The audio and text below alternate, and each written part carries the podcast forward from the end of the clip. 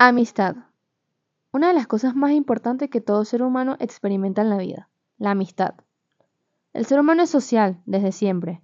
Necesitamos a alguien para compartir opiniones, nuestros problemas, nuestros sentimientos y pensamientos.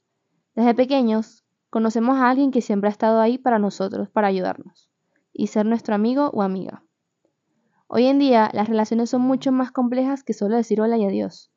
Para mantener una relación, sea lo que sea, pero en especial la amistad, la otra persona debe confiar que aunque tú no le escribas, llames o vayas a verla, siempre vas a estar ahí para esa persona y viceversa.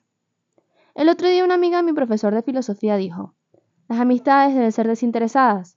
No puedes estar con alguien solo porque te conviene, porque vayas a usarlo para alcanzar lo que quieres, porque así no dura nada, y menos una amistad. Muchas veces estamos ocupados, tenemos obligaciones que no nos permiten hacer más nada de lo que tenemos que hacer. Muchas veces las personas suponen o piensan que si no escribimos o no estamos hablando con ellos seguido, estamos molestos con ellos, que no queremos ser más sus amigos o que hicieron algo y por eso no hemos contestado sus mensajes o hemos escrito.